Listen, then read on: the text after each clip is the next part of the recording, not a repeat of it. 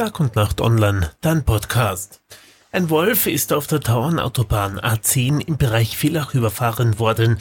Das bestätigt der Wolfbeauftragte des Landes Roman Kienbauer. Ob es sich um einen der Risikowölfe handelt, wird dann noch untersucht. Zuerst war die Rede von einem Goldschakal gewesen.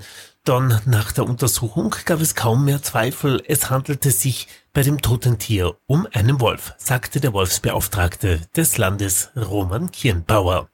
Äußerlich deutet alles auf einen Wolf hin, die Fellfarbe, die Abdrücke, die Lunten und Körperlänge schauen nach Wolf aus. Der Rüde dürfte noch recht jung gewesen sein, ob es sich um einen der Problemwölfe handelt, soll eine DNA-Probe zeigen. Denn Wölfe können weite Strecken zurücklegen. Theoretisch ist es möglich. Wir wissen, dass Wölfe sehr weite Wanderungen übernehmen können. Nach dem Kieferfragment, das nach der Kollision übergeblieben ist, schaut es nach einem jungen Wolf aus, einen abgewanderten Rüden.